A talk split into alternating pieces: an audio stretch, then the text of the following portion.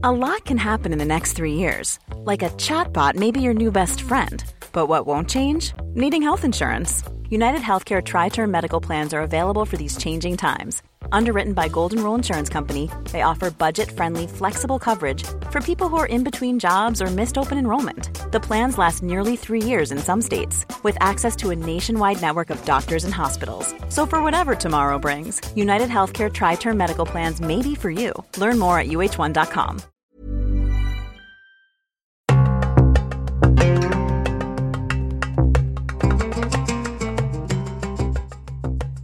Liban, août 2020. Le port de Beyrouth explose. Le peuple libanais, déjà très éprouvé par des décennies de crise, de guerre, plus récemment par la révolution d'octobre 2019, est au plus mal, tant moralement que sur les plans politiques, économiques et sanitaires, avec la pandémie. Je suis Sophie Viguet-Vincent, journaliste, et je vais tendre mon micro durant cinq mois à cinq femmes entrepreneurs qui vont tenter de se reconstruire.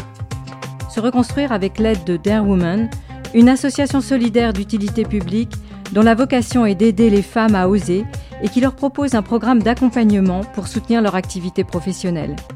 Je vous propose de revenir avec elles sur cette terrible journée du 4 août 2020. Quand je me suis levée, euh, j'allais bien, mais juste pour... Euh, j'avais perdu mes chaussures et je voulais juste savoir qu'est-ce qui s'est passé parce qu'on n'a rien compris. Donc, euh, j'ai commencé à courir dans tous les sens et je, je courais sur le, le verre comme si c'était de l'eau, sans chaussures. Donc, c'est là où j'ai été blessée. J'ai euh, tous les verres sont rentrés dans mes dans mes pieds, mais je devais voir euh, mes collègues, mon magasin, tout ce qui s'est passé, ma ruelle, parce qu'il y avait des bâtiments et des, des, balcons qui étaient carrément tombés et qui ont bloqué la route. Donc, euh, j'arrivais pas à arriver. Gilda Coury, 34 ans, est fondatrice de la marque de vêtements et d'accessoires de maison en coton bio Mello, lancée en 2013, s'appuyant sur un atelier et deux boutiques près du port où tout a explosé. Alors le 4 août, euh, moi personnellement, je me suis réveillée ce jour-là et euh, j'avais une boule noire au cœur. C'est comme si je sentais qu'il y avait quelque chose qui allait arriver ce jour-là. Je sais pas, c'était un pressentiment. Je me rappelle, j'étais tout le temps stressée toute la journée aux alentours de 6 heures de l'après-midi, euh, je suis allée au magasin d'à côté, à côté de mon magasin, et on a tous entendu des bruits, des, sons de euh, d'avion. Je sentais, je sentais qu'il y avait quelque chose qui allait euh, arriver. Et en sortant du magasin pour aller à mon magasin qui était tout près, il y a, y a un grand, un grand choc, un grand choc explosif qui m'a jeté au trottoir. Et quand je me suis levée et réveillée, tout était euh, détruit. Il y avait de la poussière, plein de gens qui criaient, des blessés, des morts. Euh. Donc on a commencé à courir avec ce qu'on avait en main parce qu'on savait pas s'il y avait une autre explosion qui allait, qu'on allait être bombardé. Comment avez-vous réalisé ce qu'impliquait cette explosion pour vous et pour votre activité économique? Melo, c'est tout ce que j'ai tout ce que j'ai construit de beau. Ça m'a donné beaucoup de stabilité, de bonheur. Ça a fait de moi la personne que j'ai rêvé d'être toute ma vie. Et la plus grande peur que j'ai eue, qu'un jour je me réveille et tout ça est détruit. Alors ce, cette grande peur est arrivée.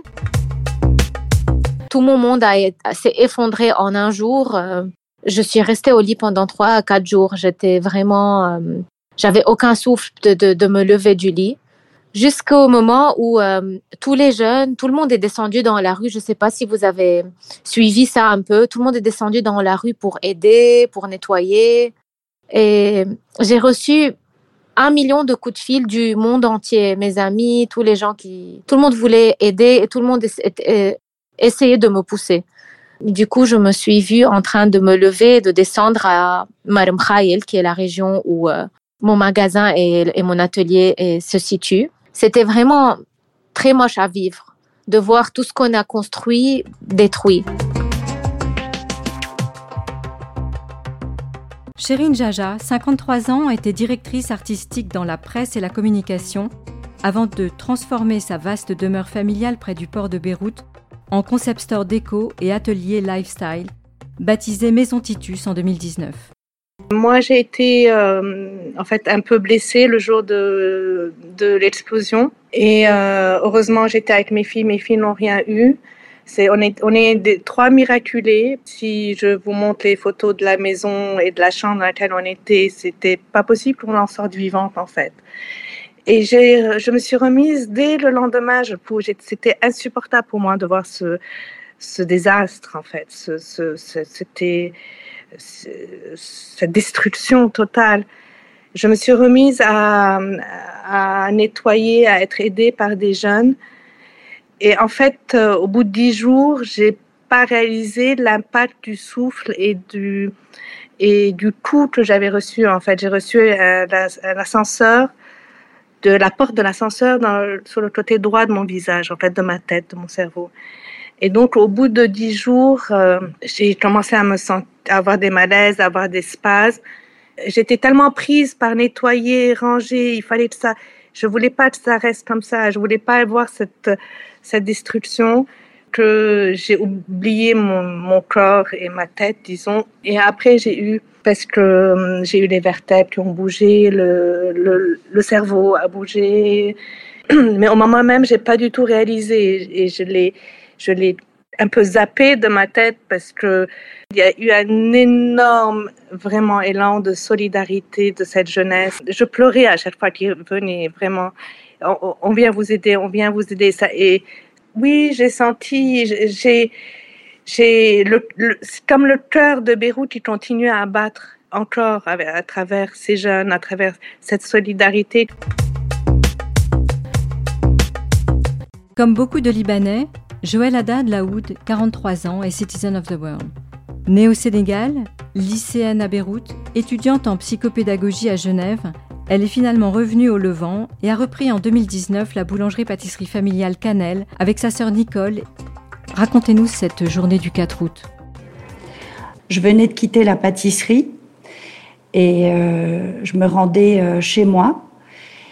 Et là, euh, une déflagration indescriptible. Donc la voiture a fait un bond. Elle a, on peut dire, enfin, elle a implosé. Euh, un bruit euh, assourdissant. Euh, j'ai pas compris ce qui s'était passé. Donc là, on est sous le choc. Toutes les, toutes les vitres de la voiture étaient bien en miettes. Et voilà. Et là, c'était le début du cauchemar, en fait. Parce que je suis sortie de la voiture en courant. Je, n'avais pas compris ce qui s'était passé. D'ailleurs, personne n'a compris sur le moment ce qui s'était passé. Je pensais que c'était juste, euh, voilà, quelque chose qui avait explosé à côté de, ma voiture. Et euh, en courant et en remontant, donc je suis remontée en courant à la pâtisserie, j'ai, je me suis rendu compte euh, de l'ampleur de la catastrophe. mais voilà, j'ai en courant, j'ai réalisé ce qui venait d'arriver. Moi, n'ayant pas vécu euh, au Liban durant la guerre, euh, donc euh, pour moi, c'était quand même quelque chose d'assez traumatisant. Et même ceux qui ont vécu la guerre expliquent bien qu'ils n'avaient jamais non plus vécu quelque chose d'une violence pareille. Et vous vous rendez compte, en fait,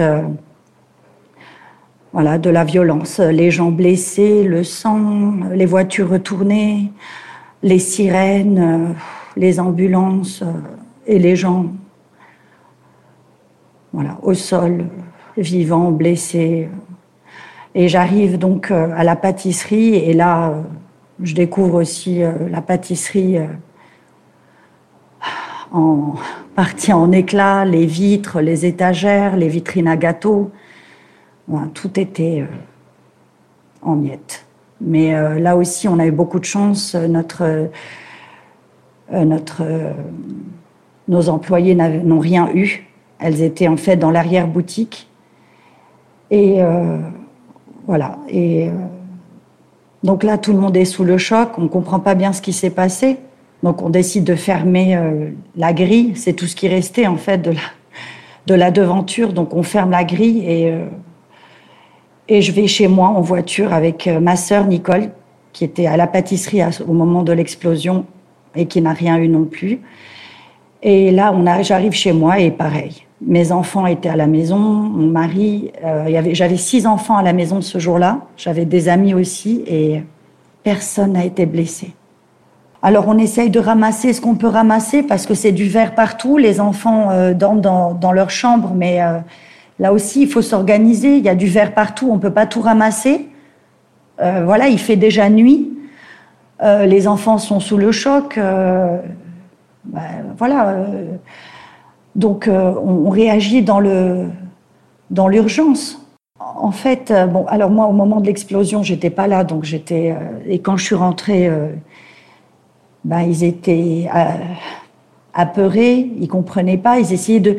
En fait, ils posaient des questions. Maman, qu'est-ce qui s'est passé? Maman, c'est quoi? C'est alors donc voilà. Le lendemain on essaye de. Il faut que les, les choses reprennent un semblant de normalité. Donc euh, voilà, on, vite, il faut remettre les vitres en place, faut appeler, euh, euh, il faut appeler le, vitrier qui, qui vient. Les, en fait, les cadres étaient sortis aussi de leur place. Donc voilà,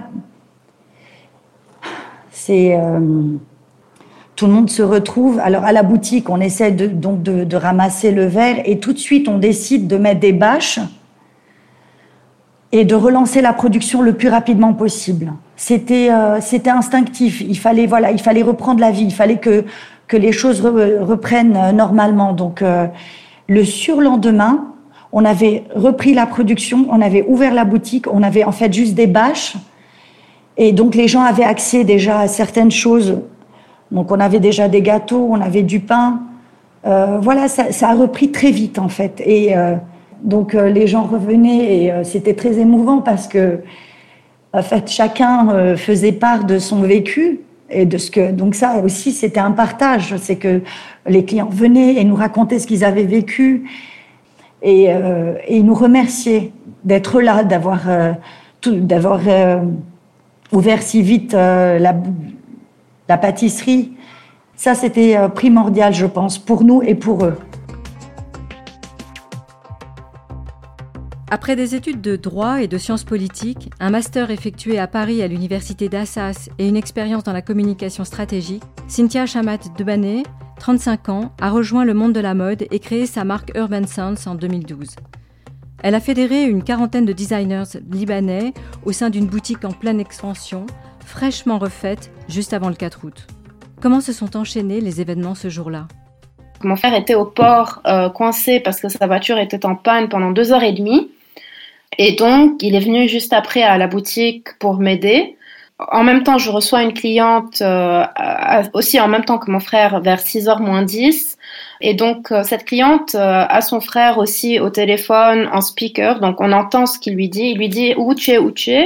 Elle lui dit je suis à je suis à Sodeco à Beyrouth. Il lui dit tu dégages maintenant parce que j'ai vu euh, des, des, avions, des avions militaires euh, au-dessus de, de, notre tête. Il était à côté du port, juste à côté dans un restaurant, en train de boire un verre. Euh.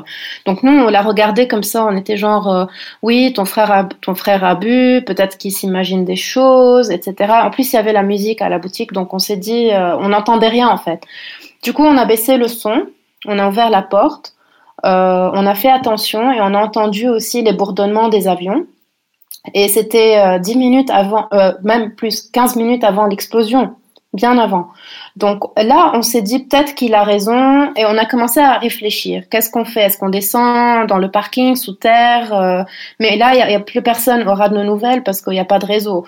Est-ce qu'on monte en voiture, on dégage? Est-ce qu'on a envie d'être en voiture quand la ville, la ville est bombardée? Vous savez, nous aussi, on a vécu euh, euh, l'été 2006 aussi, donc à Beyrouth. Donc c'est c'est pas que c'est complètement improbable qu'une guerre se déclenche comme ça et qu'on qu'on vise des des, des, des civils.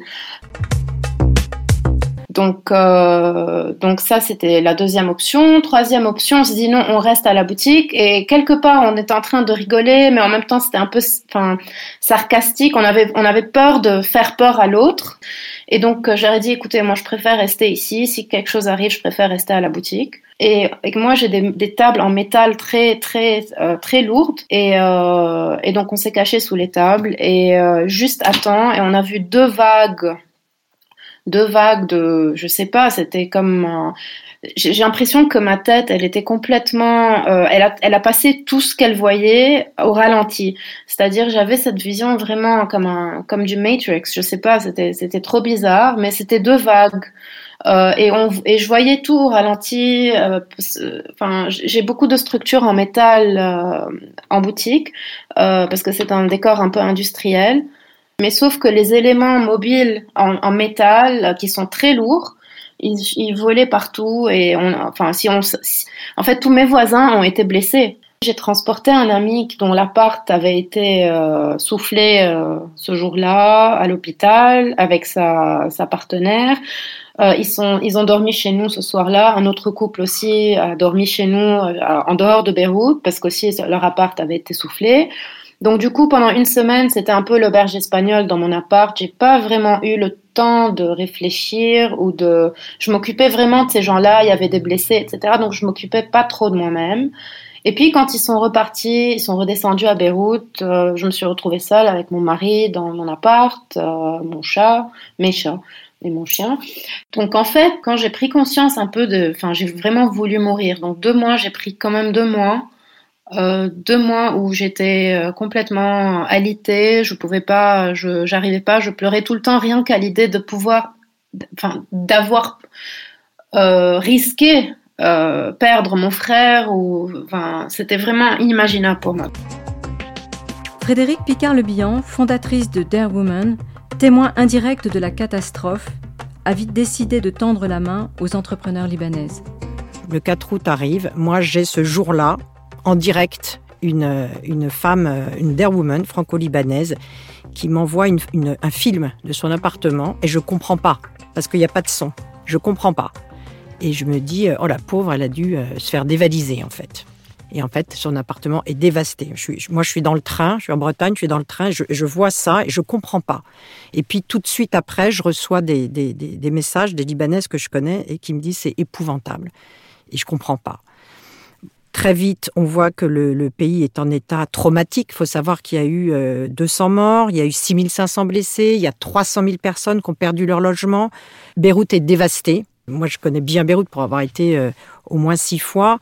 L'aéroport qui est loin de Beyrouth, qui est à 10 km, lui aussi a été soufflé. On est sous le choc, nous aussi, parce qu'on parce qu'on a noué des liens avec plein de femmes libanaises et qu'on est sous le choc. On fait tout de suite une petite opération d'urgence. On fait une collecte, euh, on récolte des dons pour ces femmes euh, qui ont besoin de médicaments pour leurs enfants. Donc on fait une récolte à Paris, une des women libanaises les emmène à, à, Beyrouth, et en même temps on se dit que c'est pas euh, c'est pas notre ADN et qu'on veut faire beaucoup plus, qu'on veut faire quelque chose qui est en rapport avec ce qu'on sait faire chez Dare Women, c'est-à-dire accompagner les femmes pour les aider à oser sortir de leur zone de confort, oser aller plus loin. Notre présidente Dare Women Liban est complètement traumatisée aussi. Et puis tout d'un coup, en réfléchissant, on fait des programmes en France qui s'appellent les programmes JOSE, euh, qui sont bâtis sur trois piliers, donc euh, de l'intelligence collective, des workshops et du coaching individuel. Et tout d'un coup, je me dis, mais c'est ça qu'il faut faire à Beyrouth. En fait, c'est ça, c'est ça qu'il faut faire. Il faut aller aider des femmes euh, qui ont besoin de nous. Elles ont eu beaucoup de secours matériels. Donc, j'en parle à Der Woman Liban qui me dit, bien sûr, c'est évident. Et Caroline Fatal, qui est donc la présidente de Stand for Women, avait monté un fonds. Caroline a perdu sa tante pendant l'explosion. Et du coup, elle a monté un fonds du nom de sa tante avec l'idée d'aider les entrepreneurs de Beyrouth, matériellement. Donc Caroline avait aidé un certain nombre d'entrepreneurs. Euh, moi, elle m'avait euh, demandé mon avis sur, sur son idée que j'avais trouvée géniale. Et du coup, on s'est dit, ben, les entrepreneurs qu'on qu'on pourrait aider, il faut déjà qu'elles aient leur outil de reconstruire, sinon ça ne marche pas. Donc en fait, avec Caroline et Zena, donc elles ont, euh, elles ont sélectionné les candidates qui avaient déjà eu une reconstruction matérielle. Ces femmes avaient déjà eu des fonds pour réparer leur, euh, leur atelier ou leur boutique et du coup euh, pouvaient en tout cas matériellement repartir. Voilà. Et il fallait que ces femmes, évidemment, adhèrent à un programme qui soit sur plusieurs mois, sur cinq mois. Et donc, on a eu on a sélectionné ces cinq candidates, donc Gilda, Joël, Chérine, Cynthia et Carolina, que nous accompagnons maintenant depuis, euh, depuis deux mois. Merci d'avoir écouté ce premier épisode de J'ose rebondir Liban que vous pouvez retrouver sur toutes les plateformes de podcast, sur le site de Podcasters Media ainsi que sur celui de Dare Woman. Rendez-vous pour le deuxième épisode dans lequel nos entrepreneurs libanaises nous racontent comment elles ont recommencé à prendre espoir grâce au travail accompli avec Dare Woman. N'hésitez pas à vous abonner et à nous mettre 5 étoiles.